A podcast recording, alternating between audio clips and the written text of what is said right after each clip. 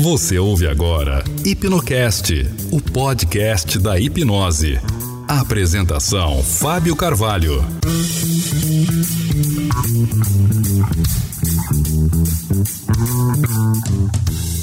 E não vai ser dizendo, olha, você é muito autocrático, você deveria ser mais urbano com as pessoas. Ah, você, na verdade, fazendo dessa maneira, muitas vezes é o suficiente para uma pessoa mudar um pouquinho. Mas será que ela vai automatizar isso?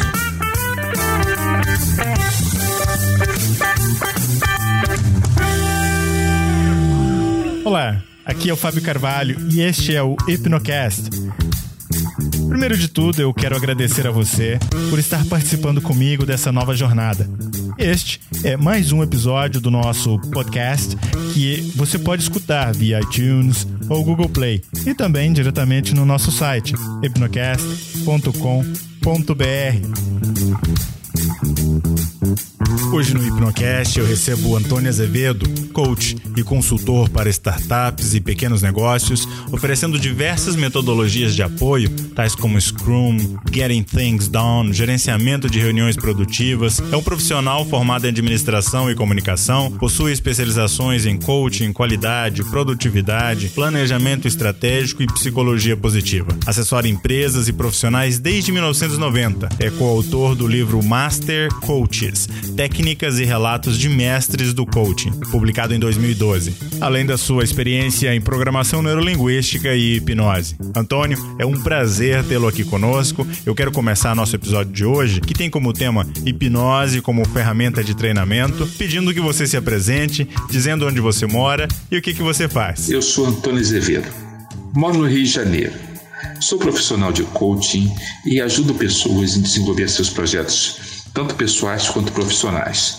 Atuo basicamente pela internet, que acredito que é a melhor maneira das pessoas obterem um diálogo sobre suas questões de uma maneira simples e prática. Bom dizer, né? Porque nessa área, é, a área quando se fala de coaching, hipnose, programação neurolinguística, isso interessa pessoas de várias formações. Então eu gosto de dizer o seguinte: ah, eu fiz com interesse variado, eu fiz formações variadas. A minha primeira formação profissional foi comunicação. Eu fiz publicidade e relações públicas. Trabalhei 10 anos com a área de comunicação. Isso ainda na década de 80, né? É, e aí depois disso, eu também fiz formação em administração de empresas, fiz, mas interrompi psicologia até posso explicar até o porquê. Muita gente pergunta: ah, você não fez a formação em psicologia e você se interessa tanto por essas questões?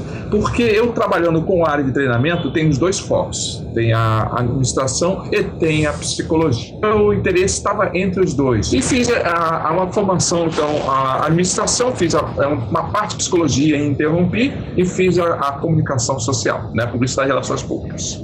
Então, na verdade, durante meu trabalho profissional, ao longo desses meus 59 anos de vida, né, eu trabalhei com a parte de comunicação, trabalhei com a parte de administração, com a parte de terapia e atualmente eu faço coaching, que o coaching, na verdade, tem um pouco de cada, de cada um desses, né? Tem um pouco de consultoria, um pouco de administração, um pouco de comunicação, de conhecimento de marketing e psicoterapia também. Essa é a, a minha experiência. E aí, por que, que você se interessou por esse tema? Eu gosto de dizer. Desde pequeno, desde os meus 16 anos, eu me lembro me interessado por hipnose e fazendo treinamento de hipnose, estudando hipnose, ainda como adolescente. E sempre me interessei por isso. Depois, com conhecimento, né, foi um dos primeiros aqui no Brasil, é, se interessou por programação neurolinguística, na, ainda é, em 1982, 83, comecei a estudar, fiz depois as formações e percebi como a conexão entre a neurolinguística, a hipnose, as técnicas de desenvolvimento e o treinamento em si tem, sua, sua, seus paralelismos, coisas que ajudam numa área, ajudam na outra. Eu sei que você está no Rio de Janeiro, você disse isso, e você é natural do Rio de Janeiro ou não? Sou natural. Eu basicamente vivi aqui, gosto de, às vezes, é, viajar para fazer alguns treinamentos, algumas atividades, mas basicamente estou aqui, é, me acostumei com a cidade, né? E estou aqui sempre, né?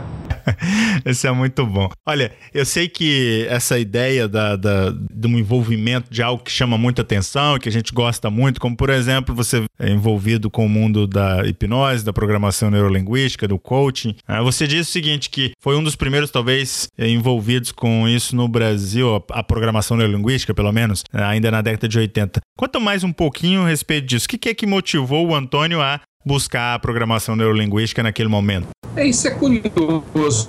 Na década de 70, 80, teve um boom sobre treinamento de sensibilidade ou de é, sensitivação, né, como chamavam. A partir de um boom que aconteceu na década de 70 nos Estados Unidos, né, principalmente na Califórnia, começou a se desenvolver muito treinamento de sensibilidade. E esses treinamentos deram vários filhos. Um era os treinamentos chamado TEAL, treinamento ao ar livre, não é? Onde você fazia, na verdade, era uma metáfora em movimento. Você quer mostrar para uma equipe que eles deviam trabalhar em grupo, então levava eles para andar no meio do mato, atravessar de uma árvore para outra, subir em corda. Todos esses treinamentos ao ar livre tiveram muito a sua fama, muito é, desenvolvimento. Até hoje tem, né?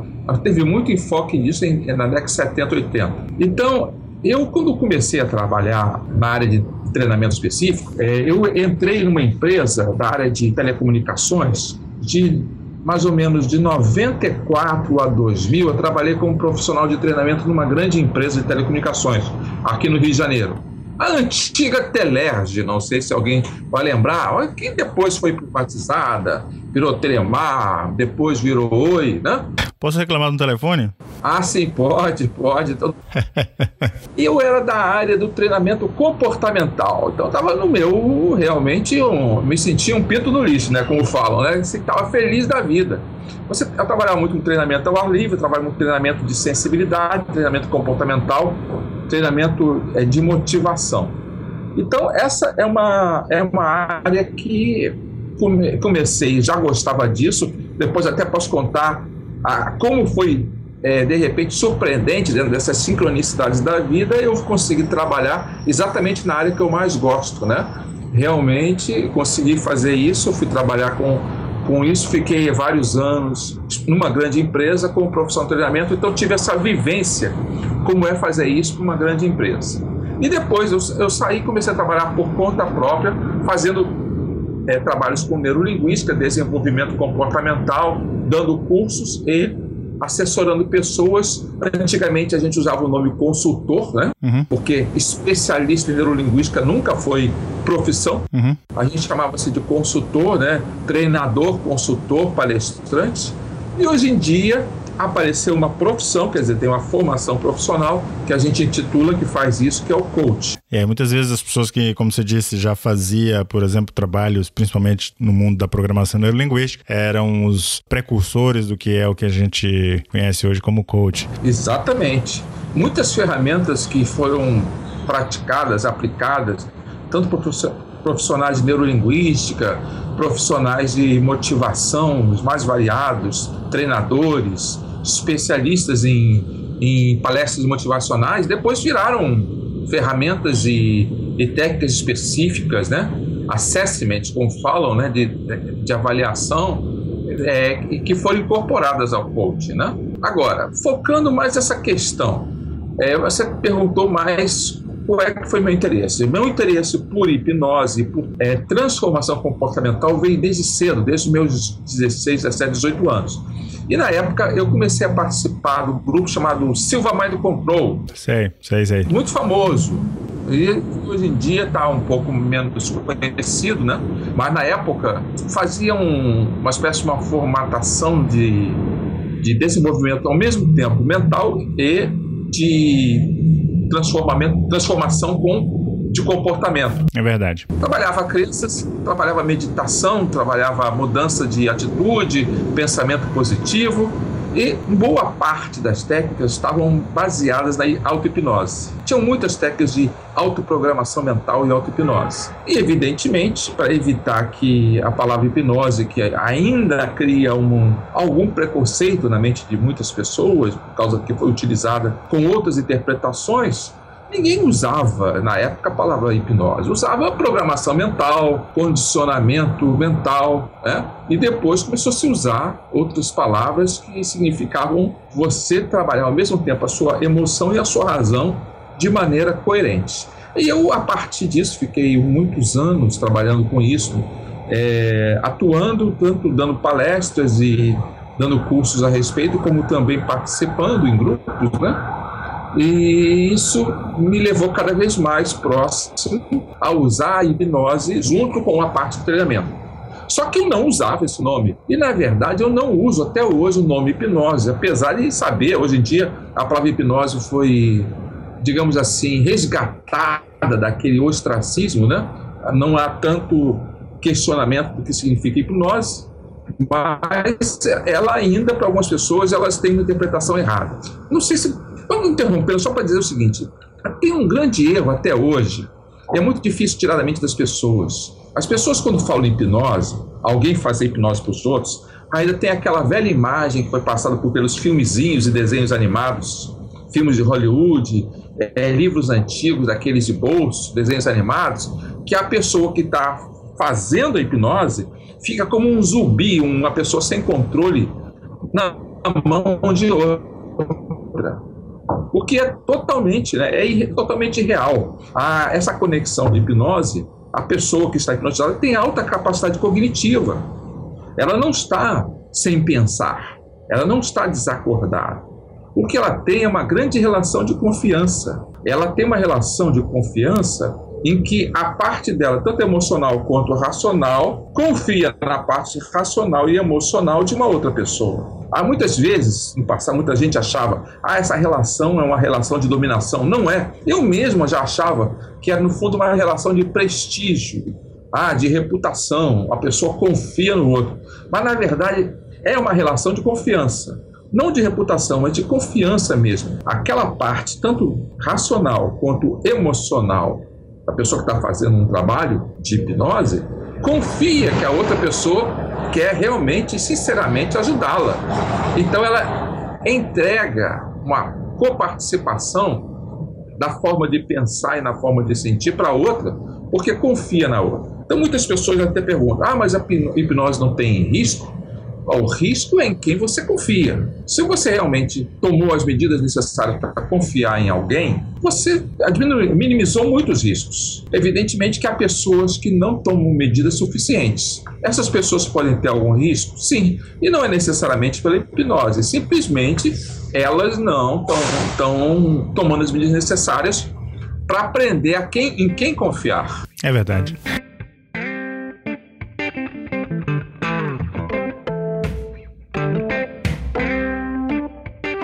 Muitas vezes a gente fala, a gente, e você relatando isso, e você falando isso, uma das coisas que mais me chama a atenção é o seguinte: se nós, às vezes, nós é, damos muita preocupação, colocamos muita preocupação com as coisas que estão à nossa volta, ao nosso entorno, né? Muitas vezes a gente se preocupa com a nossa carteira, nosso celular, é, com a nossa roupa, com a nossa casa, com o nosso carro, com a segurança de vários elementos que são externos a nós, e muitas vezes nós esquecemos do elemento que é interno, que é a nossa própria mente, que é a nossa própria capacidade de, de ser discernir né, o nosso conhecimento, inclusive, o que vai influenciar o desenvolvimento da nossa capacidade, não só cognitiva, mas eu digo intelectual, principalmente. Agora, como tudo isso que nós temos nessa máquina interna, como isso vai reacionar? E sabendo que a hipnose ela é, é uma arte de provocar uma reação no indivíduo, é, é, eu acho que nós muitas vezes vemos uh, essa, essa falta de senso de perigo e, e associamos isso a algo externo e de, esquecemos o que você está falando, que o perigo mesmo vai morar em quem pratica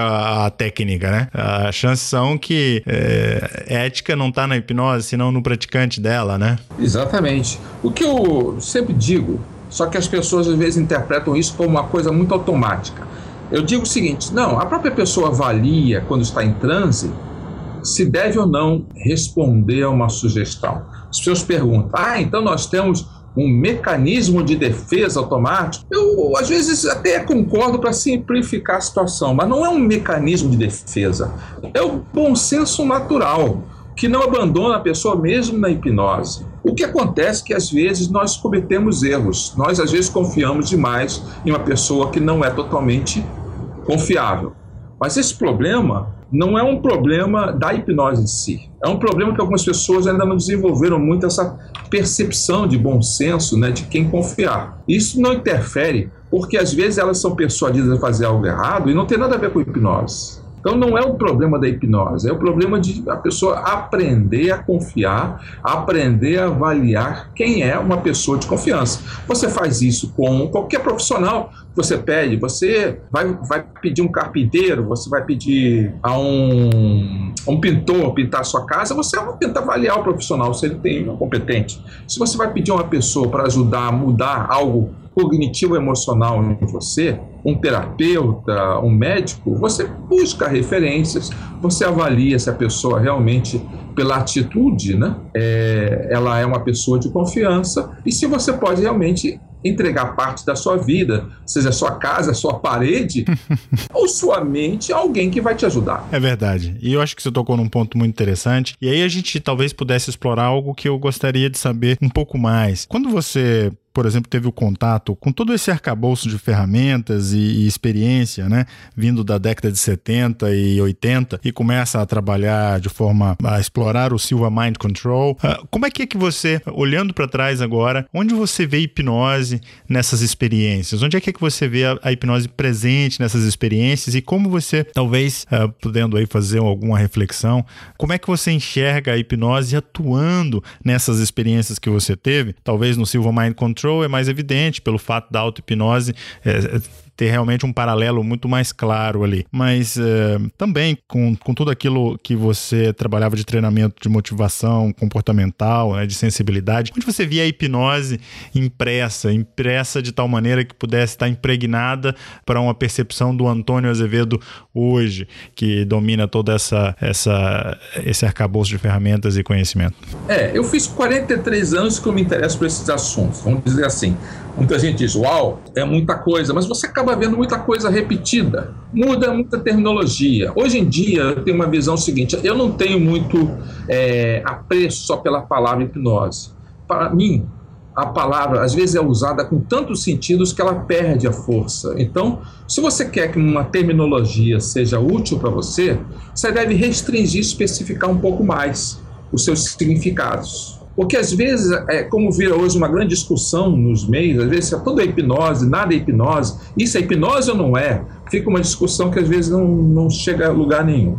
Para mim, a hipnose é o estado, o estado resultante. Existe um estado resultante onde o teu lado emocional e racional estão coerentes, conversando e aprendendo um com o outro. É um estado de alta concentração, alguns chamam um estado de fluxo, alguns chamam um estado de hiperconsciência, eu chamo também de um estado de hipnose. Agora, quando a gente fala da hipnose como ferramenta ou como operação, aí ela vira várias e várias ferramentas diferentes. Tem algumas ferramentas que algumas chamam, ah, isso estou fazendo hipnose. Na verdade, eu prefiro dizer, mas essa é a minha terminologia específica pessoal, que eu estou usando essa ferramenta para chegar ao estado de hipnose. Hum. Então eu não falo muito dizendo, ah, eu vou usar hipnose. Eu falo, ah, eu vou usar uma técnica específica que vai fazer você se sentir num estado de hipnose. Uhum. É, não uso dessa maneira apenas para entender melhor e a palavra ficar mais específica.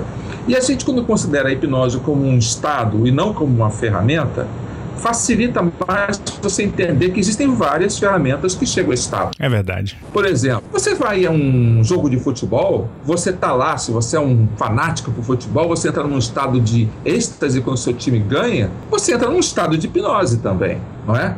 Você está numa festa que você gosta, o seu, a sua banda favorita tocando e você lá no meio da multidão pulando, você está num estado de hipnose também. Só que esses estados, eles são, digamos assim, autocentrados. Eles são para criar uma sensação de estar bem e não necessariamente uma sensação de aprendizagem, que é mais o foco que a gente vai discutir aqui. É verdade. Mas é um estado de hipnose também. É.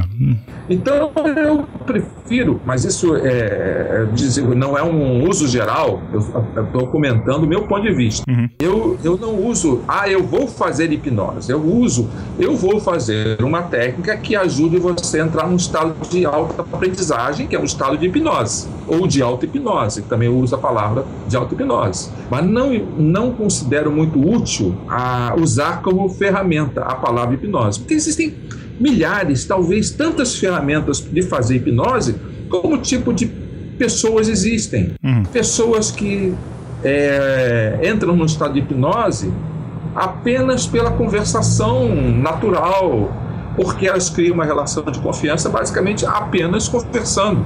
Outras não, requerem um ritual assim, mais dramático, mais envolvente, às vezes com mais é, dinâmica física, elas se sentem mais confortáveis ou mais habituais ou têm uma expectativa de que isso vai ajudar muito e graças à expectativa é isso que ajuda com elas. Muito bem.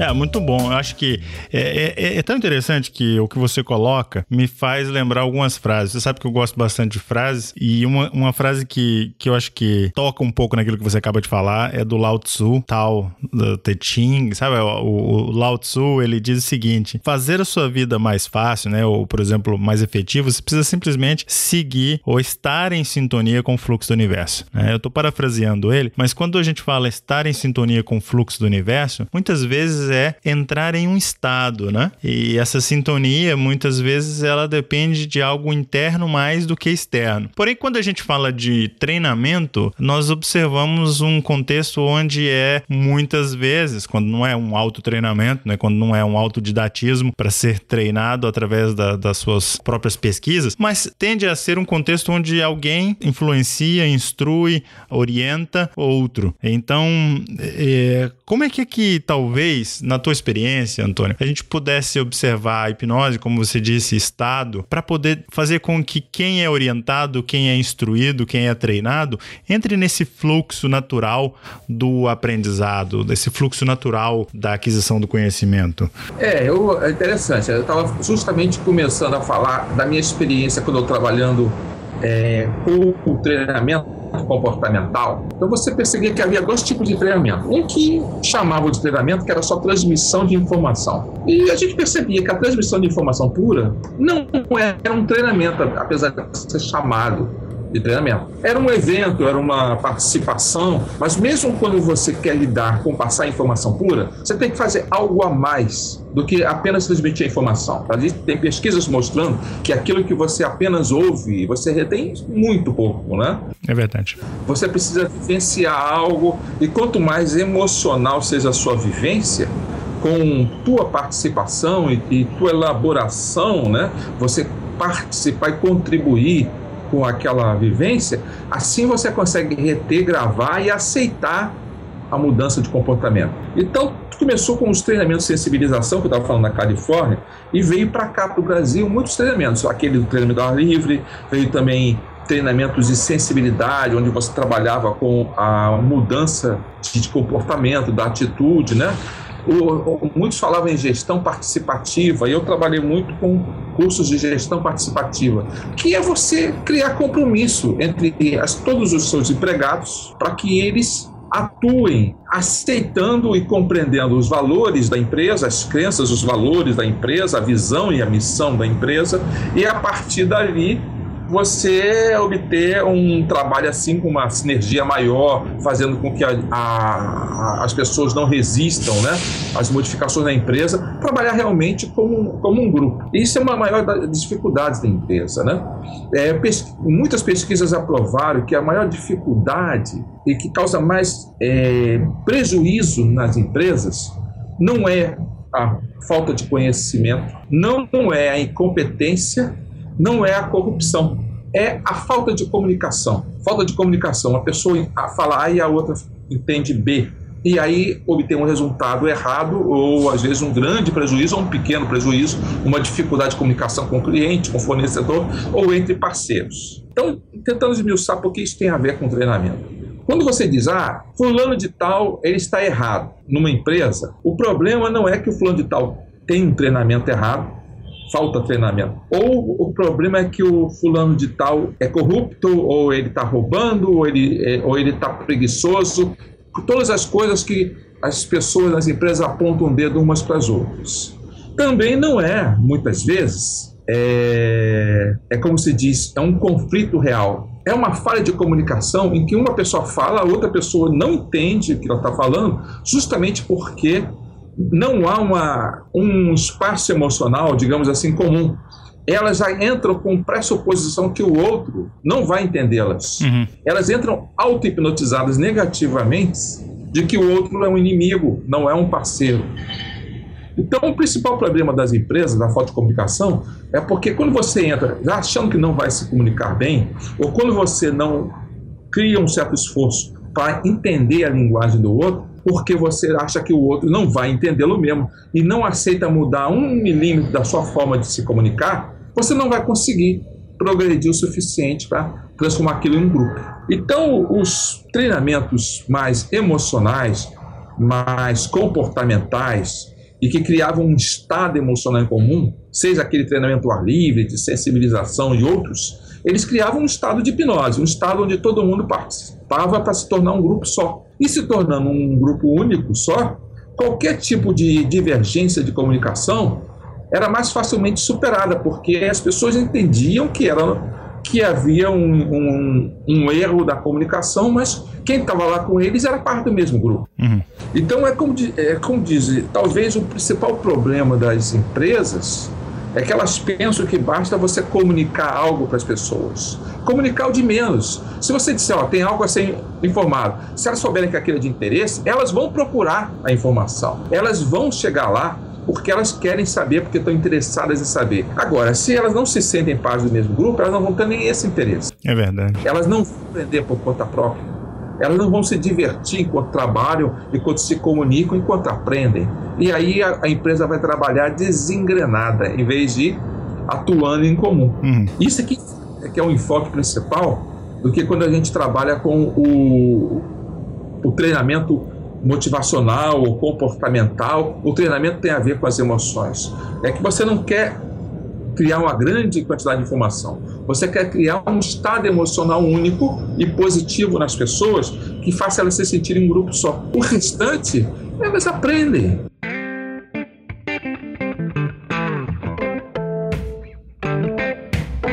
É verdade. É, esse senso de grupo, né? Esse senso de comunidade, de, de, de, de, em espanhol a gente fala isso, o senso de pertenência, né? Você fazer parte desse grupo, né? E esse aspecto emocional faz toda a diferença. Eu acho que também outra coisa é, tem a ver com o treinador, o instrutor ou facilitador ter essa percepção, né? Essa sensibilidade. Você sabe que o Reinaldo Polito, que a primeira vez que eu li Reinaldo Polito foi ainda na minha adolescência e, e, uma das coisas que nunca esqueci, entre as coisas que ele dizia, que você como instrutor, como facilitador, mas como um orador, precisa ter a sensibilidade suficiente para poder entender o que, que é a intenção daquela pessoa que está te escutando. E aí, ao mesmo tempo, você ter a habilidade de adaptar o teu conteúdo, a tua mensagem para aquela plateia, para aquele, aquele receptor, né? E, e no treinamento, muitas vezes, uh, o conteúdo ele vai ser o mesmo, mas distribuído para diferentes tipos de pessoas. E a gente sabe que na hipnose hipnose, você, quando faz uma hipnose um a um, né? Você molda todo o teu arcabouço de induções e sugestões para aquela pessoa. Isso. Quando você trabalha com hipnose em grupo, você utiliza determinados testes para facilitar que você entre, uh, de repente, na separação, gente trabalha com hipnose para entretenimento, né? Para encontrar um grupo é, e selecionar um subgrupo ali, é, ele utiliza testes. Mas quando é a ideia de transmitir informação, mas não só transmitir, mas mas efetivamente treinar, que é o que você estava falando. É, e aqui a gente teve uma conversa outro dia sobre hipnose em grupo. Uma coisa que me chama a atenção é essa possibilidade que a hipnose dá de criar um contexto emocional e levar isso tanto num nível individual como num nível mais amplo, né? No caso do grupo. Exatamente. Como que você vê essa possibilidade de explorar a hipnose dentro da perspectiva, eh, e você trabalhou essa diferenciação de transferência e de treinamento, quando nós falamos, por exemplo, da ideia de que muitas pessoas, às vezes, elas têm dificuldade de absorver uma informação eh, e muitas vezes elas dizem, olha, eu não consigo aprender, eu não consigo prestar atenção, não tenho concentração quando eu estou numa palestra, num curso, num treinamento. Onde você vê que pode estar acontecendo a falha aí eh, desse instrutor ou desse facilitador? Né? Se a gente pudesse, por exemplo, pincelar elementos que a gente conhece da, da, da base da hipnose. É, um dos principais elementos que a hipnose nos permite é você trabalhar com a capacidade de imaginação das pessoas, né? Então, lembrando, como eu estou falando, é, a hipnose é um resultado, é um estado. Você quer que as pessoas alcancem um estado de aprendizagem. Você vai passar por um estado onde com a aprendizagem, elas vão estar com a mente aberta, elas vão aprender melhor, vamos usar ferramentas de hipnose. Agora, a forma de chegar a isso é muito variado, tá? Então, vamos, vamos dar alguns exemplos. Eu falei que existem várias formas que o treinamento utiliza para ajudar a pessoa a se manter em foco. Então, existem alguns treinadores que são muito bons nisso. Um deles você conhece, o Anthony Robbins. O Anthony Robbins usa um modelo de treinamento que entra, deixa as pessoas num estado de alta atenção em transe. E se você perceber bem, é, é, tem até muitos paralelismos com rituais até, digamos assim, rituais religiosos. Ele tem um momento de emoção, de motivação, de participação física, onde as pessoas ou dançam ou cantam. Tem um momento que ele fala, apresenta algum assunto, que, que numa igreja, por exemplo, seria chamado uma pregação, né? ou num discurso político, é o momento da. Antigamente é uma palavra que hoje em dia não se usa, que é peroração, né? que os antigos oradores falavam, quando a pessoa começa a dizer o que ele acredita, o que ele pensa, o que é um momento que transformação, né? Uhum. Por exemplo, Martin Luther King naquele momento falava eu tenho um sonho e fazia toda aquela apresentação de ideais. Aquilo ali é um momento que antigamente falava a palavra peroração, onde ele começa a, a dizer o que, que ele gostaria que as pessoas mudassem de ponto de vista. E no final tem um momento assim de catarse, né? Onde as pessoas uhum. É, extravasam suas emoções. Tem um momento também de participação pessoal, onde alguém da plateia é, participa, pergunta, tem alguma resposta personalizada. Todo esse modelo ao longo de milhares de anos, foi sendo desenvolvido por vários grupos, grupos políticos, grupos religiosos, grupos de, de discussão filosófica na antiga Grécia. Então a gente sabe que nós, lá no fundo, nosso, nós somos um primata social. Nós somos um, um, animal que tem um desenvolvimento de relação social e que essa participação de grupo, uma coisa onde você faz tudo igual, onde você ou dança, ou canta, ou participa igual, e uma parte onde você recebe uma atenção individualizada, tudo isso é útil. E esse, essas ferramentas ajudam o indivíduo a chegar num estado de conexão com o grupo, que a gente pode chamar de hipnose de grupo, não é? Uhum. E que ajuda a pessoa a se sentir parte desse grupo, a se sentir motivado, a sentir que esse grupo é a sua família e a atuar melhor. Então você pergunta, como é que pode ajudar um palestrante a fazer com que as pessoas se sintam irmanadas num grupo só? Ele vai ter que ser flexível, ele não pode usar sempre o mesmo tipo de ferramenta, ele tem que usar algumas coisas que, como a neurolinguística fala, visuais, auditivas e sinestésicas, corporais, né, com comportamento, com gestos. Ele tem que ser ao mesmo tempo divertido, interessante, fazer coisas surpreendentes e ao mesmo tempo, várias e várias vezes alterar o foco da atenção do grupo para evitar que as pessoas não comecem a entrar no seu mundinho pessoal interior e sim participem, sejam parte do, do grupo durante aquele processo. Então, as ferramentas são as mais variadas. O importante é, ele tem que ter uma espécie de linha dorsal única uhum. e não se preocupar em dar toda a informação detalhada e minuciosa, mas assim dar a informação básica e ao mesmo tempo dar acesso à informação detalhada e minuciosa para as pessoas continuarem a se informar por conta própria nos intervalos. Não adianta dar para um grupo grande, por exemplo, uma quantidade super detalhada de informação, porque não vai fixar. As pessoas têm seus ritmos pessoais, as pessoas precisam repassar o material em ritmos diferentes, as pessoas precisam de exemplos diferentes, não é?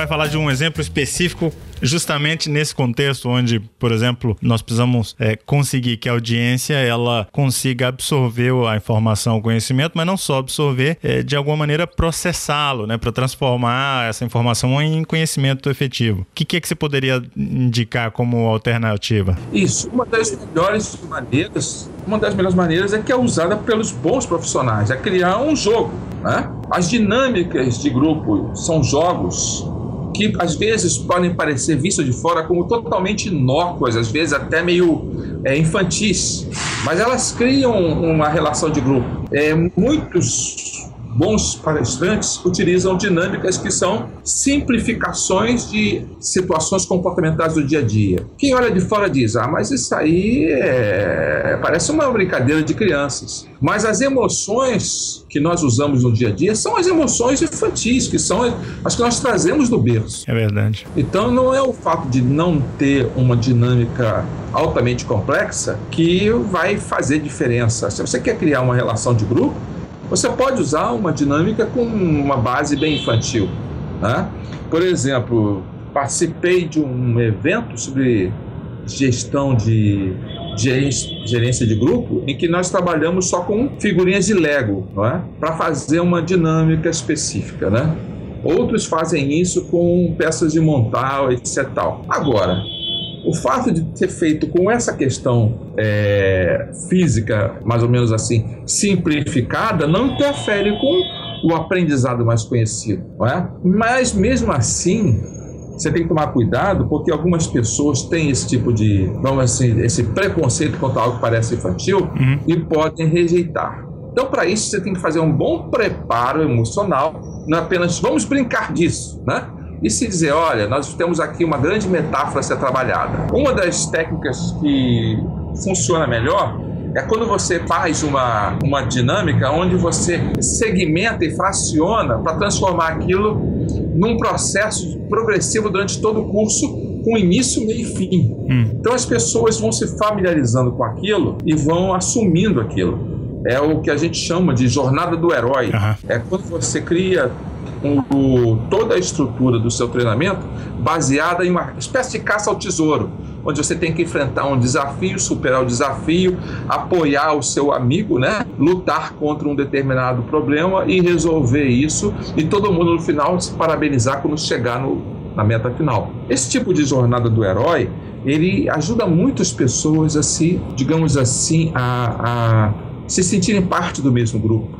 Então existem muitos formatos de jornada do herói, né? Uhum. Aquele onde você deve fazer um jogo físico mesmo, né? Ou, ou um, algum que seja só por escrito, tanto faz. Tem vários e vários formatos. São dinâmicas adaptadas para em vez de ser uma dinâmica solta, onde você vai dizer essa dinâmica representa a nossa dificuldade em trabalhar em comunicação de grupo. Em vez disso, você estrutura todas as dinâmicas dentro de um processo de progressão da jornada do herói. Uhum. Tá, é, não sei se a gente detalha muito esse especificamente sobre treinamento, porque na verdade as técnicas são as mais variadas de acordo com os objetivos.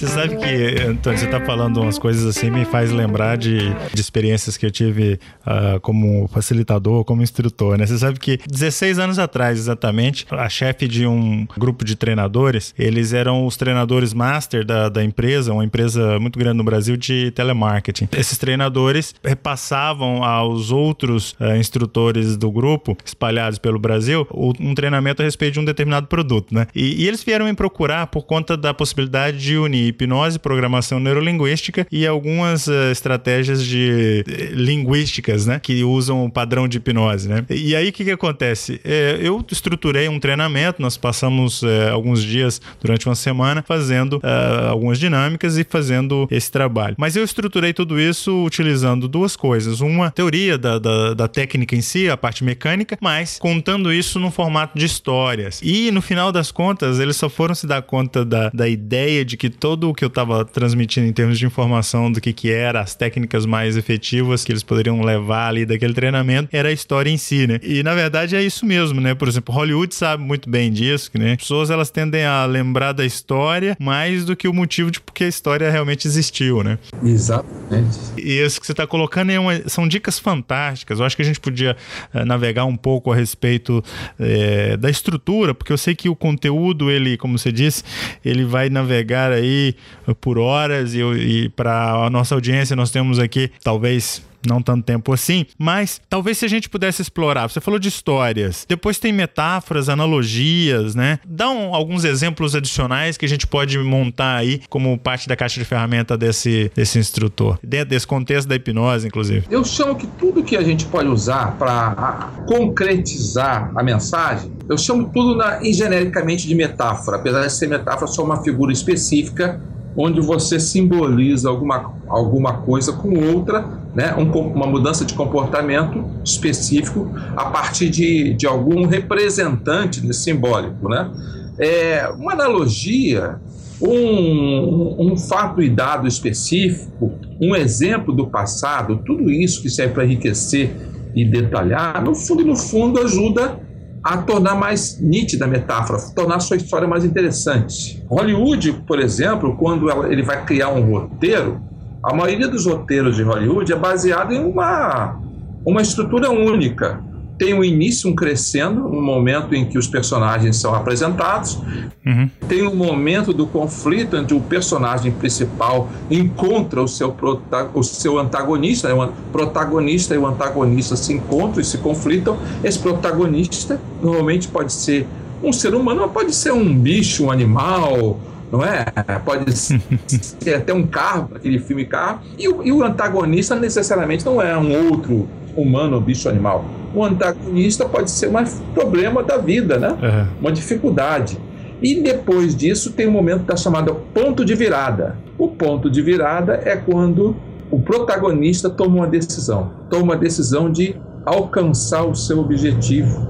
E aí o restante do filme, né, do roteiro de Hollywood ou de um, um livro, um romance de sucesso, conta as peripécias do protagonista para superar o antagonista e, e alcançar o objetivo que deseja. Essa, na verdade, é uma metáfora. O roteiro é uma grande metáfora. Por quê? Porque quem está assistindo a história, o espectador, ele começa a projetar aquilo na sua própria vida. Você vai assistir, por exemplo, aquele dos Espartacos, né? O, o é um filme muito antigo, né? Uhum. Vamos falar um mais recente, né? Star Wars, tá? Não é tão recente, mas agora já está sendo republicado, né? Re, uhum. É uma nova série, né? Uhum. Você, na verdade, você se identifica. Você é o está lutando contra os dominadores e está querendo fazer com que o bem vença. Por que, que essas histórias afetam as emoções? Porque você consegue se ver nelas. Então, se você está fazendo um treinamento, você quer que a pessoa entre num estado de alto interesse e um estado de hipnose. Lembrando, hipnose eu comento que é o estado.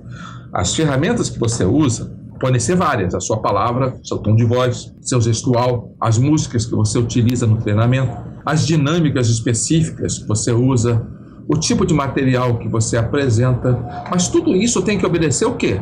Ao teu roteiro da tua metáfora. Uhum. Aí fazer com que as pessoas escutem, vejam e se movimentem, se comportem como se fosse analogia ao objetivo que elas desejam chegar. Quando você está focado, você desenvolve um treinamento baseado apenas em passar uma determinada informação, você não está fazendo treinamento, na minha opinião. Você está fazendo transmissão de informação pura. Então teria sido melhor escrever aquilo e dizer: quem quer ler, leia. Mas se você está sendo pago, um treinador, para fazer um treinamento, você tem que trabalhar da mesma maneira como um roteirista de Hollywood. Você tem que criar um evento, uhum. uma metáfora divertida, interessante, motivante, instigante e curiosa, em que você, ele não saiba no início exatamente o que ele vai saber no final. Como uma caça ao tesouro, né? Você, você, precisa, você, quer, você quer transmitir o conhecimento, é, histórias e metáforas, como você está elaborando, realmente faz toda a diferença. E não diferente é o uso da hipnose com maior efetividade, maior eficácia, uh, é quando nós usamos a hipnose aliadas às metáforas e às histórias, a hipnose tende a ter um resultado muito mais eficiente, muito mais eficaz, né? Isso. E essa é diferença e a dificuldade, às vezes, de você justificar por que, com um treinamento, é, às vezes, não precisa de ter tanta informação para ser transmitida, porque não é. O treinamento, na verdade, não é para passar muita informação.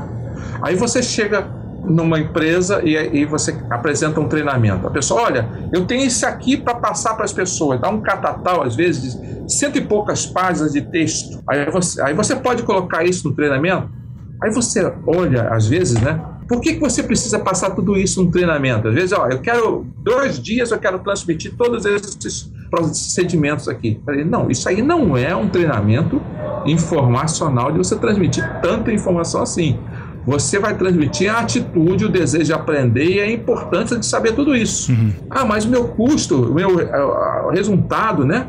o meu ROI, o meu é, rendimento sobre os objetivos que eu quero ter, você não vai transferir essas informações num período curto porque as pessoas não são programáveis assim. É, quando você tem os, os KPIs, né, Antônio? Você está falando é, num, num, ambiente corporativo, as pessoas e as áreas elas têm KPIs para serem cumpridos, né? Objetivos chaves a serem alcançados e muitas vezes o treinamento é, como você disse, parte dessa estrutura e aí se eu tenho simplesmente informação para ser transferida, uh, não, não há necessariamente um engajamento. Talvez é, essa é a chave realmente para poder é, ser modificada, ser trabalhada por uma empresa que quer realmente é, gerar uma mudança de comportamento, motivação, ou mesmo sensibilizar esse, essa área, esse funcionário, para que ele possa, não sei se a palavra hoje é funcionário, né? É, aqui nos Estados Unidos a gente ainda usa employee, né? Não sei se em português mudou, né? Sei que tem colaborador. É, colaborador que se usa mais. Né? Funcionário.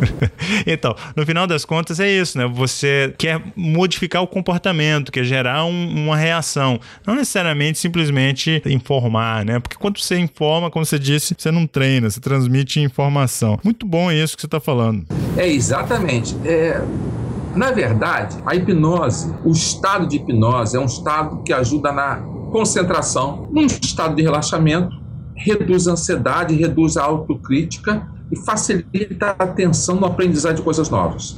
Esse estado é ótimo para se aprender esse catatal, essa calhamaço enorme de cento e poucas páginas. Se você está mais concentrado, mais relaxado, se você não tem menos ansiedade, se você não tem menos autocrítica e você está disposto a aprender, você vai traçar esses 100 páginas de, de maneira divertida. É isso que se quer. Que a pessoa olhe para aquela quantidade de informações e queira porque você sabe que já foi feita uma pesquisa, é, menos de um, 1% dos manuais que são dados em treinamento são lidos. As pessoas pegam, põem ali na gaveta, quando ainda põem na gaveta ou na, estante, né? E, e, guardam e nunca jamais olham para aquilo além do momento do, do treinamento. E é um custo alto das empresas fazer aquilo. Se você, na verdade, você dá acesso a essa informação, mas a pessoa tem que estar disposta a querer fazer, é o que é importante. O estado de hipnose é o resultado que você quer para ela querer digerir essa informação toda e modificar a atitude, o comportamento que ela tem naquele processo, seja do que for. Uhum. Deixa eu só comentar uma coisa que eu acho que ajuda muito. Durante um bom tempo, eu usei muito a teoria de que nós temos três cérebros a teoria do cérebro trino, que é o cérebro racional, emocional e o instintivo, que é chamada teoria Sperry-Rand. E eu sempre explicava muito, ah, você tem que atender tanto o seu lado racional quanto o seu lado emocional, né? E o seu lado instintivo, quando você quer aprender um treinamento, quando você quer transformar um comportamento, quando você é, modificar um hábito, seja num ponto de vista psicoterapêutico seja no ponto de vista de desenvolvimento de treinamento, ou seja no ponto de vista de coaching, você tem que trabalhar com esses três níveis.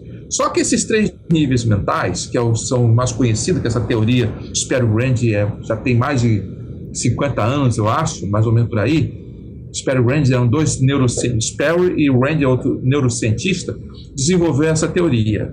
Só que a neurociência avançou muito nesse período. Uhum. E hoje em dia se fala que, na verdade, nós temos não só esses três cérebros sendo o mais avançado, o racional, o, o límbico, o emocional menos avançado, uhum. e temos uma área instintiva. A gente fala de uma outra maneira que eu estou gostando muito de, dessa simplificação e que diz que você, na verdade, você tem um lado seu que você pode chamar de humano, uhum. um lado seu que você pode chamar de um animal, né, o primata né, em si, né, o lado animal, uhum. e um lado seu que você pode chamar um automático, né, que usa automatismos básicos aprendidos. Só que os três não tem um lado, os três têm um lado racional, os três têm um lado emocional. É como se você, em vez de fazer uma segmentação, vamos chamar assim, vertical no cérebro, você tem um, um topo da sua, do seu cérebro o, o, o lado racional e embaixo o lado emocional e lá no fundo aquela parte primitiva que é chamada sistema límbico reptiliano automático, você imaginasse que são três mesmos, três uhum. estruturas dentro de você. O raciocínio do humano é um raciocínio mais lógico, dedutivo. É uma parte do nosso cérebro basicamente desenvolvida, controlada pelo nosso córtex pré-frontal. E ele deduz as coisas e raciocina e toma decisões a partir de deduções lógicas. Agora, nós temos um lado do nosso animal, o primata, que também raciocina. E ele utiliza impulsos emocionais e usa induções. Usa o lado indutivo. Ele toma decisões por aproximação e ele é muito mais rápido, porque talvez seja mais antigo que o lado dedutivo. Mas esse nosso lado primata, ele trabalha com uma quantidade de informações rápidas muito grande. Você olha para uma pessoa, num relance de olhar, você diz: hum, não gostei muito dessa pessoa tudo bem, você pode ter um, um erro aí de interpretação. A pessoa te lembra uma outra pessoa no passado por algum tipo de maneirismo e essa outra pessoa você não gostava porque era contra você. E aí você criou um preconceito de pessoa daquele tipo, uhum. não é? Uhum. E isso aí, às vezes, está nessa parte do nosso animal, a raiz de muitos preconceitos e, e e bloqueios que a gente tem com outras pessoas. Mas, ao mesmo tempo, também é a raiz de percepções muito rápidas e muito úteis. E o terceiro lado, o lado automático, é, o, é um lado que a gente pode dizer o computador em nós. É um lado que você é, toma um bando de decisões ultra rápidas baseado em informações já automatizadas que você aprendeu no passado. É como se o humano e o animal alimentassem esse lado automático. E depois que você passou para o lado automático, Gente, é meio difícil. Você tem que resgatar, você tem que trazer aquilo do lado automático trazer de volta para modificar. Então é importante a gente perceber que quando você está lidando com a modificação de uma pessoa, num treinamento, na hipnose, até numa conversa, você tem que levar em consideração que a pessoa está te observando, analisando e aprendendo a partir de três aspectos diferentes: uhum. O aspecto dedutivo, o aspecto indutivo e os mecanismos automáticos de comportamento. E ela aprendeu. Essa, essa teoria diz que separa o cérebro humano em sete pedaços diferentes. Mas não, não é tão interessante essa, esse detalhamento. O importante é que essa separação, o primata interior, o humano interior e o computador interior, é, é, é mais simplista e ajuda a gente a entender porque às vezes você faz coisas, nós fazemos coisas que depois a gente se arrepende. Por que, que eu repito isso se eu já decidi que eu não quero? Porque está no teu lado automático. Você tem que trazer uma outra coisa e botar no lugar. Enquanto você não ensaiar uma outra coisa, não adianta só saber que não quer. Muita gente fala, ah, droga, eu cometo esse erro todo dia. Falei, o que, que você quer botar no lugar? Ah, não sei, eu só não quero fazer isso. Enquanto você não escolher e não treinar o outro, você não tem nada para botar no lugar e você não vai pensar. Muito bom, Antônio, muito bom. Muitas pessoas dizem, ah, eu cometo esse erro de falar. É, eu, eu, cometo esse erro, uma palavra errada, todos os dias. Aí eu digo, ah, mas é muito simples você superar isso. Repete essa palavra certa 100 vezes. Ah, não, é muito trabalho. Então tá, então eu continuo falando errado o resto da vida. ela não quer é, entender que o lado automático dela precisa desse automatismo. É verdade. Só para completar uma coisinha que eu acho interessante. Eu, há muito tempo atrás, eu fiz karatê. Até modéstia à parte, eu gosto de brincar dizendo que eu, quando ainda existia o estado da Guanabara aqui no Rio de Janeiro, que era um estado muito pequenininho, há mais de 30 anos atrás, eu era o quarto do estado, porque eu ganhei quarto lugar no campeonato do estado da Guanabara. E em velhos tempos, eu lá com meus 20 anos. Aí eu fazia karatê. E o interessante é que no karatê você tem o chamado kata, uhum. que é um movimento automático. Você tem que repetir o mesmo movimento automático milhares de vezes. Você repetia ele como uma dança. E aí um dia eu fui lá para o meu professor, que era um japonês, né? Aqueles velhos tempos mesmo. A gente importou do Japão um professor uhum. que, que era um dos melhores lutadores japoneses, né? não sei o quê. E eu perguntei, mas por que, que a gente tem que fazer exatamente assim se a gente numa luta não vai exatamente encontrar a pessoa aqui? Aí ele fala: não, você vai repetir várias vezes, mas numa luta você vai adaptar, mas vai adaptar sem ter tempo de pensar, uhum. porque na, durante a luta você não vai pensar, mas o teu corpo já aprendeu no automático. É isso aí. Isso é importante.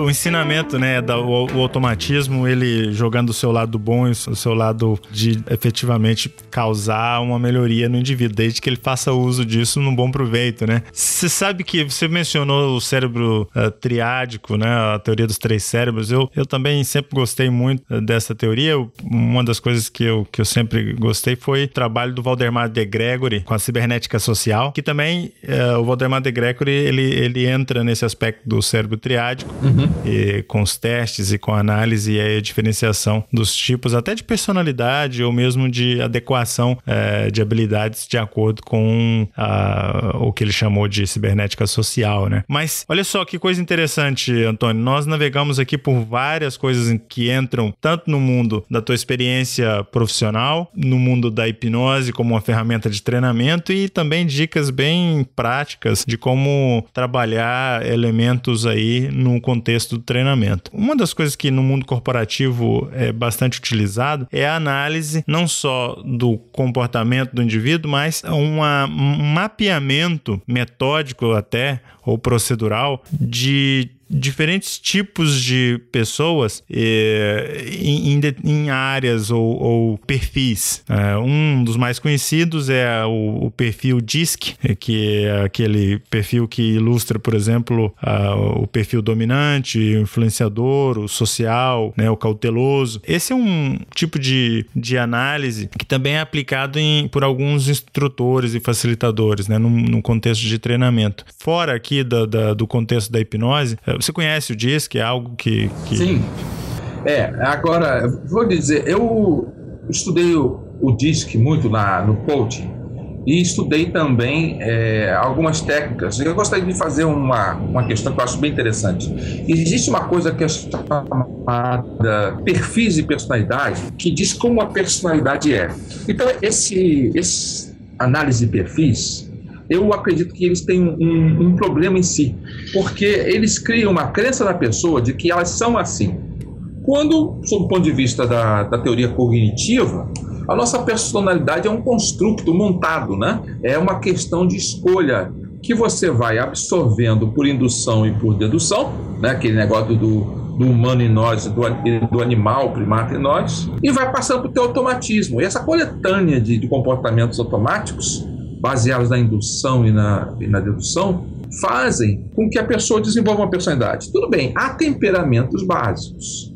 Há pessoas que são ligeiramente mais emocionais, outras são mais calmas por questões genéticas. Mas nós temos uma complexidade tão grande no cérebro que não necessariamente esse padrão genético de temperamento, que a gente vê muito nos animais, então não necessariamente afeta, e sim os automatismos que a gente vai desenvolvendo, que é muito mais útil você analisar o que a gente chama de traços O que, que são os traços? É analisar que traços você tem mais fortes uhum. e aqueles que você deseja escolher. E análise por traços é diferente de análise por perfil de personalidade.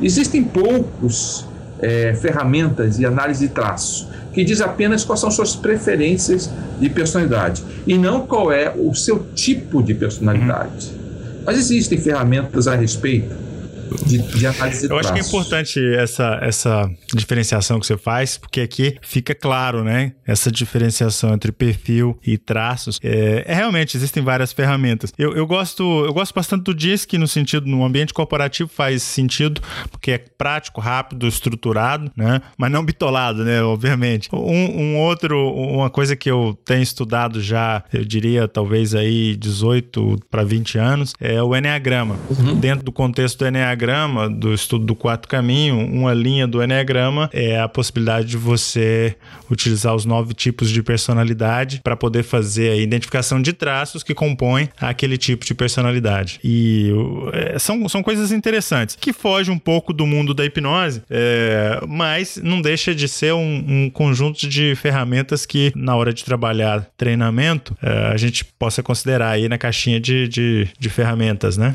Isso, eu considero que a gente pode usar uma metodologia até como um, o perfil é, é, do DISC ou outras metodologias até de perfil, mas não considerá-las como um perfil sendo como limitantes. E se considerar que ah, o que, que falta a pessoa desenvolver? Deve se comparar com um perfil que a pessoa deseja desenvolver e se ela está disposta a assumir os valores, né, as formas de pensar, e se a transição de um perfil para o outro é realista e possível, uhum. dentro do período de tempo e esforço que a pessoa deseja fazer. Por exemplo, é, é muito comum existir um, um profissional que treinou a vida inteira para ser líder e absorveu traços, ou melhor, comportamentos muito autocráticos. Uhum. Até porque é cultural isso. As pessoas aprendem que ser líder é, sabe, é, é, bater com a mão na mesa, é dizer faça assim dessa maneira porque eu estou mandando. E isso no início parece útil, né?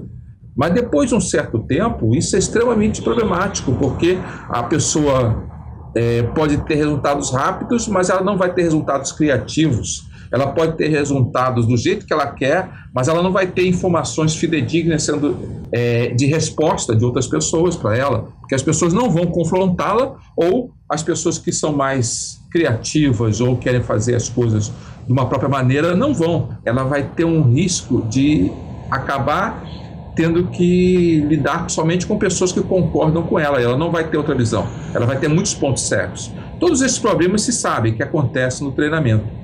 Quando você quer uma pessoa melhorar e você não consegue.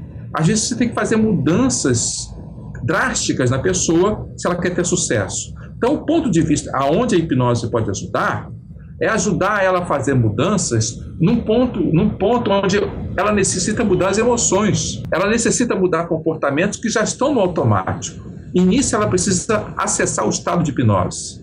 Ela precisa é, perceber e dar valor a formas de agir que ela antes não dava. E não vai ser dizendo: olha, você é muito autocrático, você deveria ser mais urbano com as pessoas. Ah, você, na verdade, fazendo dessa maneira, muitas vezes é o suficiente para uma pessoa mudar um pouquinho. Mas será que ela vai automatizar isso?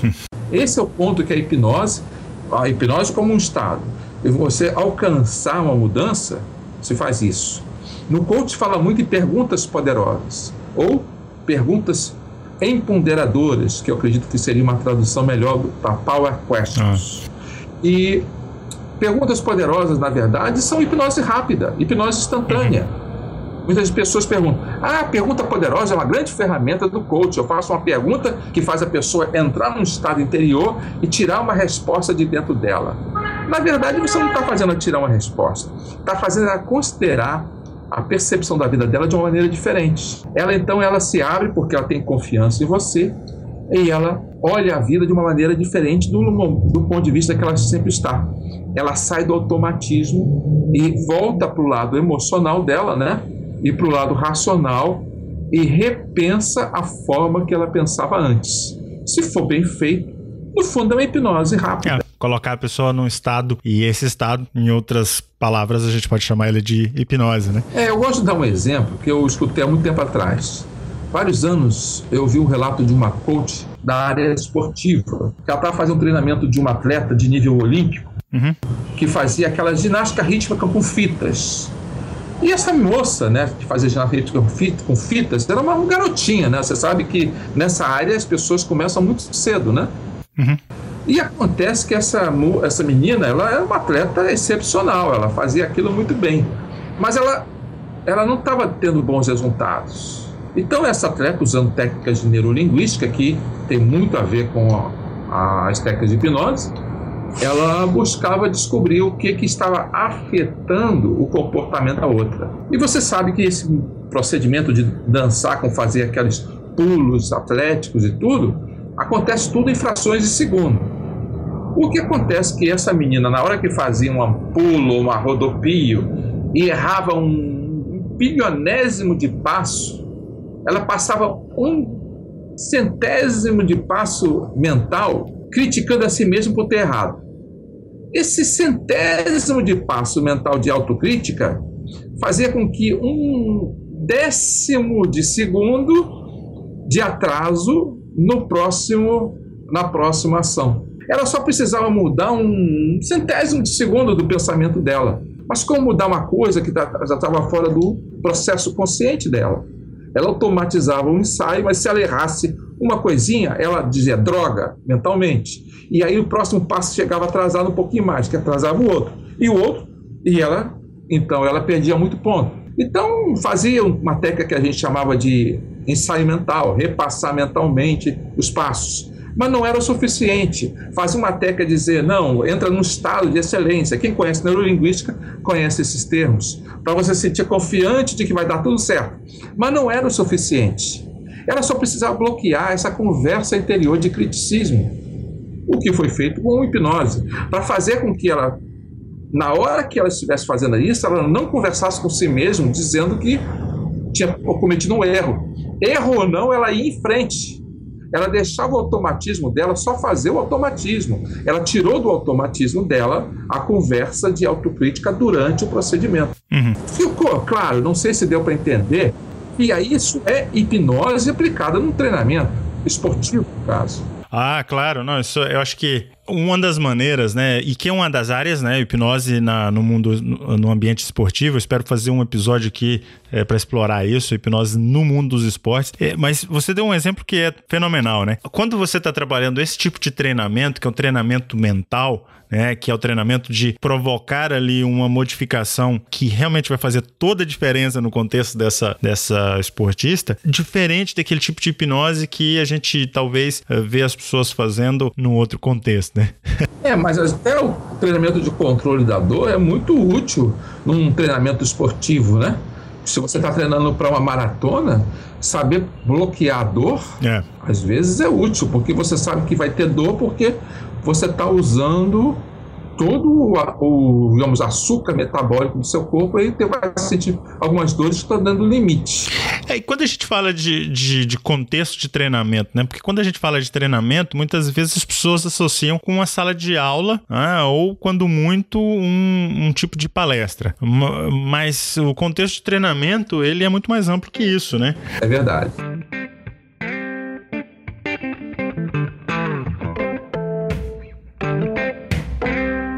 Eu gosto de uma, de, uma, de uma, frase que é também o título de um livro de, de um autor aqui nos Estados Unidos que ele se transformou no coaching da maioria dos CEOs americanos, né? Para fazer a apresentação. Ele criou um, um, Ele ficou famoso por conta disso, né? Que é a vida é uma série de apresentações. É, ele não fala que a vida é uma série de treinamentos, mas dentro do, dessa ideia dele, a, quando ele fala de apresentação, ele diz que a apresentação não é só chegar lá e vomitar informação ou distribuir a informação. Ele fala que a maneira com que você vive, tudo é uma apresentação. É muito bom. Eu realmente acredito que apenas a transmissão de informação não é um treinamento. Você pode estar na sala de aula igual a um treinamento. Você pode receber material, você pode ter alguém na sua frente fazendo um discurso e dizer tudo o que é necessário saber. Mas no fundo aquilo é uma leitura, é uma leitura auditiva, né? É como se fosse a pessoa estivesse fazendo um, um livro. A pessoa está lendo um livro para você, né? um livro falado.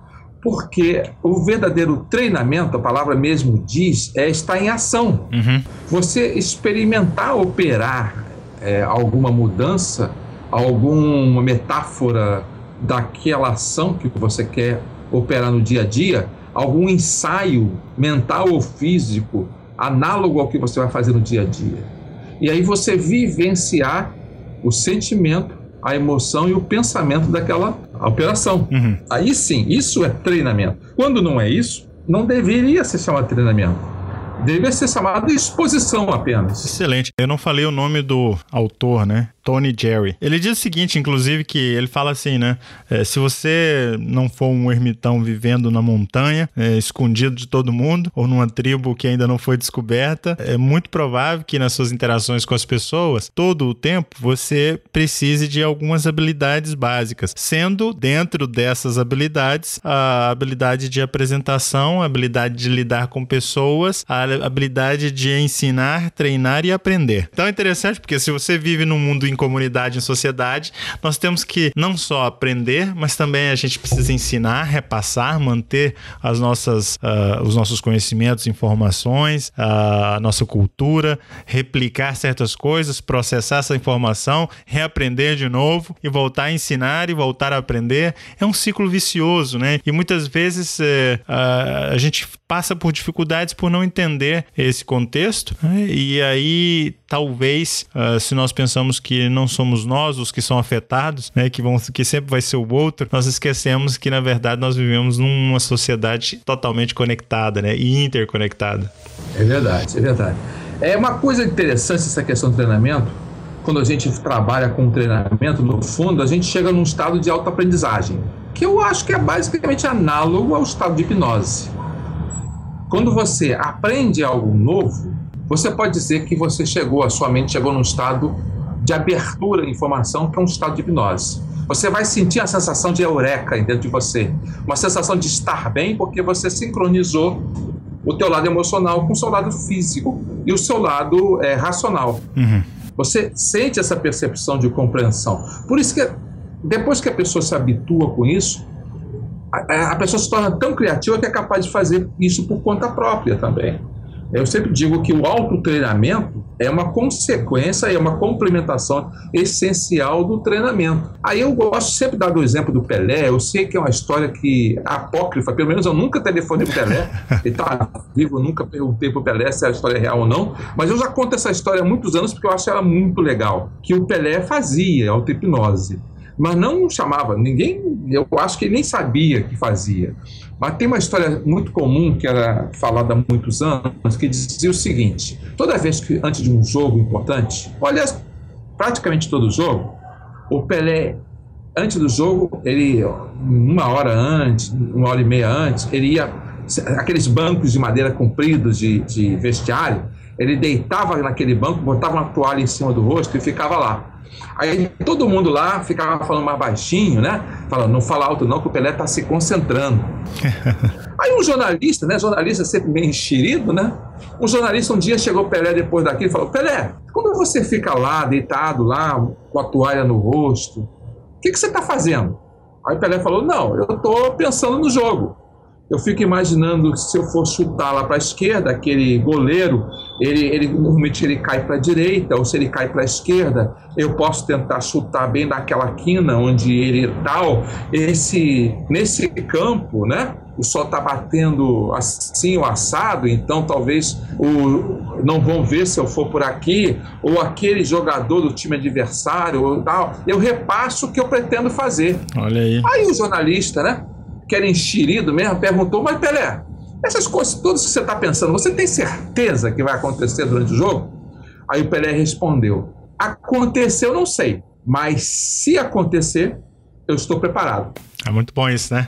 Ensaio mental. O que, que é isso no ensaio mental do que uma, um treinamento né, de auto-hipnose? É verdade. É, é uma, é uma maneira de, para cada contexto e cada realidade que ele vivia, o que nós, por exemplo, ao, faz, por exemplo, ao fazer algo similar, é, replicarmos aquela ideia de Emily Coe, né? Cada dia mais e mais, eu estou melhor e melhor. Só que contextualizada, né? Não só numa frase de Twitter, né? Mas numa frase adaptada à realidade, né? Observada é, em, em, em multimídia, né?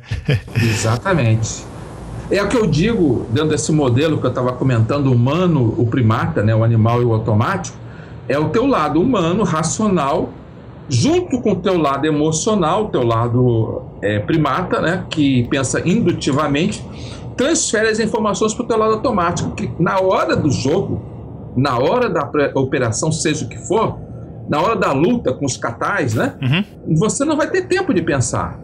Você tem que fazer as coisas, reações automáticas. E aí, o seu automatismo tem que se alimentar todo dia. Você tem que pegar software e atualizar, né? Fazer uma depuração do software do teu computador pessoal, fazer uma mudança de programação e adaptação dos teus programas para aquela situação que você vai viver. Senão, na hora, o que, que o automatismo vai fazer? Vai agir com o que ele tem. Vai agir com o que ele aprendeu no passado, seja errado ou certo. Vou dar um exemplo que acontece muito, está muito em voga agora por causa dos conflitos que aconteceram em Charlotte. Ah as pessoas falando que muitos policiais estão atirando, né? Uhum. Automaticamente. A questão, apesar de eu sei que tem toda uma questão a ser discutida sobre racismo e tudo, a questão é também que o treinamento policial é calcado basicamente em reagir rápido atirando, a evitar riscos. E o treinamento de, digamos assim, para reagir e atirar que passa para o automatismo é muitíssimas vezes maior do que o treinamento de dizer não. Essa pessoa ela precisa de, um, de uma conversa, de, de uma contenção não destrutiva, etc. e tal. Então, se você recebe só um treinamento daquele tipo, fatalmente, se você não puder ter tempo de pensar, você vai reagir sacando a arma e atirando, não é? São reflexões interessantes e que só à luz desse tipo de teoria, né, por exemplo, da teoria que você apresentou, da teoria do cérebro triádico ou de qualquer outra teoria que dá essa exemplificação de que existe um automatismo, né? E se nós resgatarmos, inclusive, até uh, influências que tiveram para a hipnose, né, até uh, o trabalho de Pavlov eh, e também dentro do mundo da psicologia, quando a gente entra em Skinner e outras linhas, é realmente essa ideia do automatismo algo que faz toda a diferença. Em como o de Charlotte que você comentou, eu acho que, é, obviamente, é, é, mais difícil quando um fato acontece de nós pararmos e analisarmos ele desde uma perspectiva é, se envolvidos no, na situação de forma não emocional. Mas é, quando não envolvidos nessa conversa, por exemplo, você faz essa, essa análise brilhante né, de, de, de associar e identificar ali elementos de, de automatismo. Na hipnose funciona assim também, né? Né? A gente faz uso da hipnose muitas vezes para poder resgatar ou estimular automatismo no, no indivíduo, né? É, se eu sei, se eu sei disparar certos automatismos num indivíduo, né, a hipnose vai funcionar de forma ainda muito mais uh, efetiva, né? É. Basicamente, é, nós começamos a discutir o, a hipnose, o treinamento em empresas. Aí muita gente ainda pode estar se perguntando, mas vocês falam coisas, como é que eu, no meu dia a dia, de uma empresa, eu posso usar isso. Então lembre-se disso. Você vai começar lembrando que você não tem pessoas na sua frente. Você vai lembrando que você tem é um, uma série de pessoas dentro de cada pessoa. Você tem que falar para o lado emocional, para o lado racional e para o lado automático delas. Como é que você estruturaria o seu treinamento para você poder fazer isso? Se tem três pessoas de cada uma, você tem que pensar em três pessoas. Você tem que ver jeitos de atrair a atenção dos três. É uma discussão muito grande hoje em dia, porque os jovens é, eles rejeitam muitas vezes as escolas, porque as escolas só querem falar ao lado racional. E as escolas foram estruturadas só falando do lado racional, ou em algumas outras aulas só falando do lado emocional, ou em outras aulas só falando do lado, é, digamos assim, automático. Aí tem aulas de educação física em que a pessoa joga, joga, só está no lado de desenvolver é, comportamentos automáticos que ela teoricamente gosta de fazer. Aí ela para com aquilo, vai numa aula onde tem, por exemplo, música, e teoria musical ou, ou pintura, ela só lida com a parte mais emocional e divertida dela. Vai numa outra aula e só tem uma, uma quantidade enorme de fatos e dados sendo enviados para ela em grande, é, é, é, em, digamos, uma massa compacta de fatos e dados. Então, o que acontece? É natural que uma pessoa desliga algumas áreas do cérebro que, teoricamente, ela acredita que não vai usar naquele momento. Ela está numa aula de fatos e dados, ela vai desligar emoção e automatismo. Ela está numa, numa aula de criatividade, às vezes ela desliga o lado racional dela, e na aula de automatismo desliga o racional o emocional e apenas torna-se uma máquina de agir. Só que isso não seria a melhor maneira. O ideal é que ela pudesse, em cada aula específica, ela pudesse usar essas três coisas. E aí sim, aqueles professores que conseguem fazer esse equilíbrio, falar tanto ao lado racional e emocional e automático das pessoas, costumam manter o interesse, costumam ter mais resultado. E isso também é treinamento.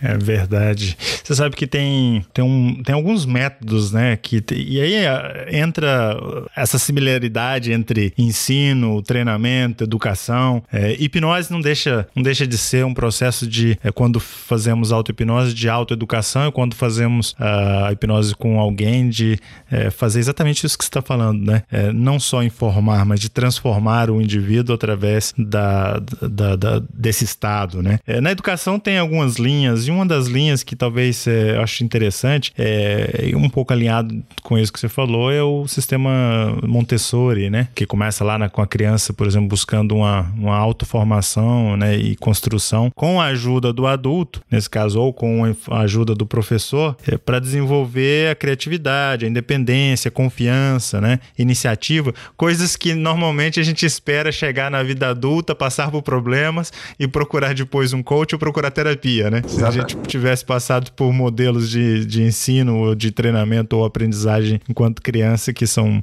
alinhados com o modelo Montessori, por exemplo, acho que seria muito interessante. É, perfeito. É, e você sabe que o sistema montessoriano, só para concluir, e aí lembrando um pouco daquilo que você falou antes, ele incentiva mesmo esse trabalho em grupo. Né? E aí agora faz todo sentido, se nós conectamos com aquela conversa inicial, da ideia de grupo, né? É, da ideia de, de pertencer a um grupo, de estar ali estimulado entre uh, a fazer uma atividade, uma tarefa, mas dentro de um contexto de grupo, né? Que é aquilo que, que você comentou no início. É, eu acredito que esses tipos de conceitos apesar de às vezes terem apresentações ligeiramente diferentes dentro da estrutura cognitiva, no método montessoriano e tudo, esses, profissionais eles viram a importância de você lidar com o sujeito por inteiro, né? O indivíduo, seja o jovem, o adolescente, ou o adulto, o profissional que está recebendo um apoio esportivo, psicoterapêutico, ou o funcionário, né? O colaborador que está lá no dia a dia, que tem que ser visto por inteiro. Todos os, os instrutores, professores, escritores que entenderam que é necessário você não deixar de lá nenhuma parte do indivíduo, né, chegaram às mesmas conclusões. Muda um pouquinho a, a nomenclatura, mas o, o, as ações são, são bem parecidas.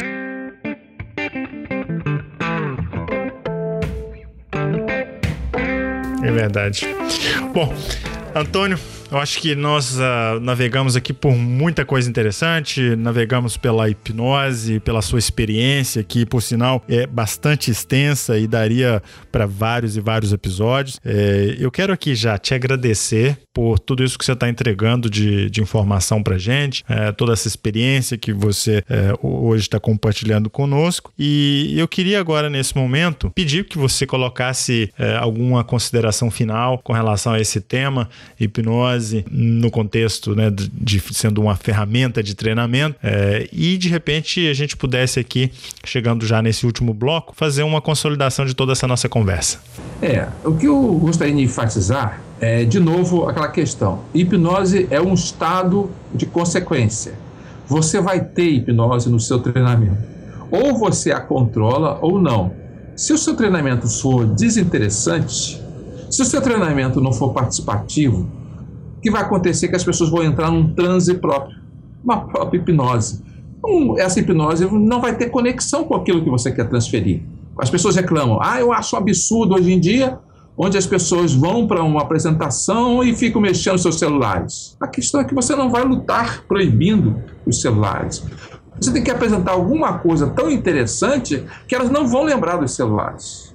Ah, eu acho um absurdo, é um desrespeito você ver pessoas falando durante uma apresentação. É porque não, não existe uma outra maneira de fazer as coisas do que entender que as pessoas têm boca e que elas vão falar. Às vezes, até para poder entender o que estão fazendo, elas precisam falar.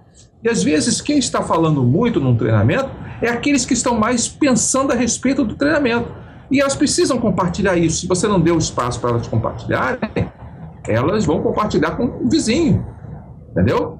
Então, o importante é, é o seguinte: esqueça, se você trabalha com treinamento, que você tem um treinamento com hipnose e sem hipnose. Não existe isso.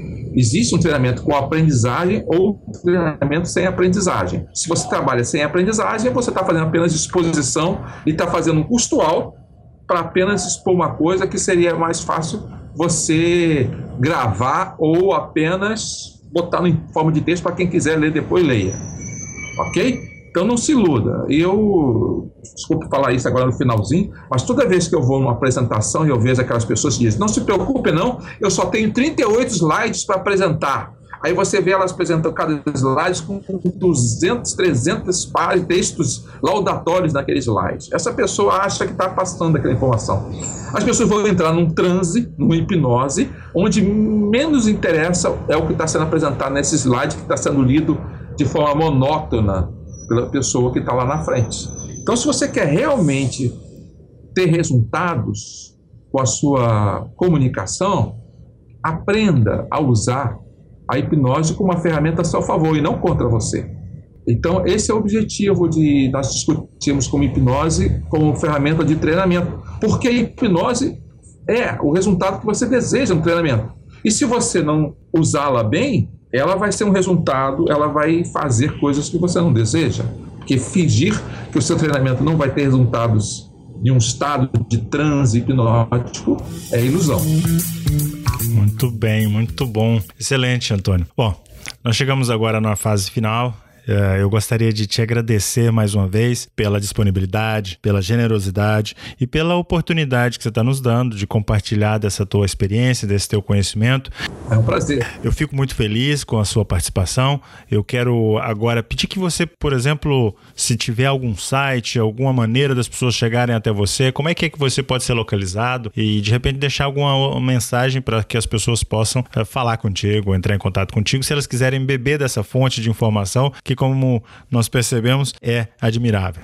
Isso, eu sempre falo às pessoas o seguinte: eu estou disposto a conversar com qualquer pessoa que queira uma orientação específica à sua própria vida. Evidente, se ela gostou da minha orientação e ela quer ter essa orientação de uma forma regular, ela pode também colaborar fazendo parte de um procedimento é, assim regular me contratando, né? Então eu sempre estou oferecendo para ser contratado através da internet. Eu prefiro isso porque nesse mundo moderno é a forma mais prática, rápida e econômica de atuar. Então eu me especializei em orientar pessoas especificamente pela internet. Como as pessoas fazem? Entram no meu site antoniazevedo.com.br é o meu nome, Antônio Azevedo. É só escrever tudo junto, antoniazevedo.com.br e lá tem uma página de contato.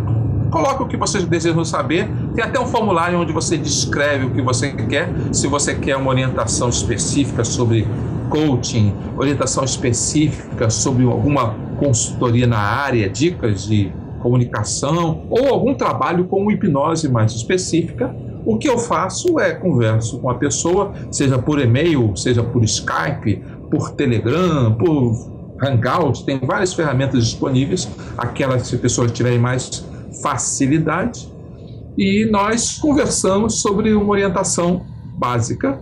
E se a pessoa tiver interesse em uma continuidade dessa orientação, podemos marcar um, uma, uma contratação específica. Basicamente é isso que eu faço dentro dessa faixa de consultoria. Muito bem, meu amigo Antônio Azevedo, aqui no Hipnocast. Foi um grande prazer. Grande abraço, Fábio. Muito obrigado. Um grande abraço. Obrigado mais uma vez. Tchau, tchau. Muito bem, esse foi mais um Hipnocast e eu quero te fazer um pedido. Compartilhe com seus amigos nas redes sociais e também deixe os seus comentários no nosso website hipnocast.com.br. E o Hipnocast continua no Telegram. O nosso grupo é telegram.me barra hipnocast. No mais, até o próximo episódio e um grande abraço. Você ouviu Hipnocast, o podcast da hipnose.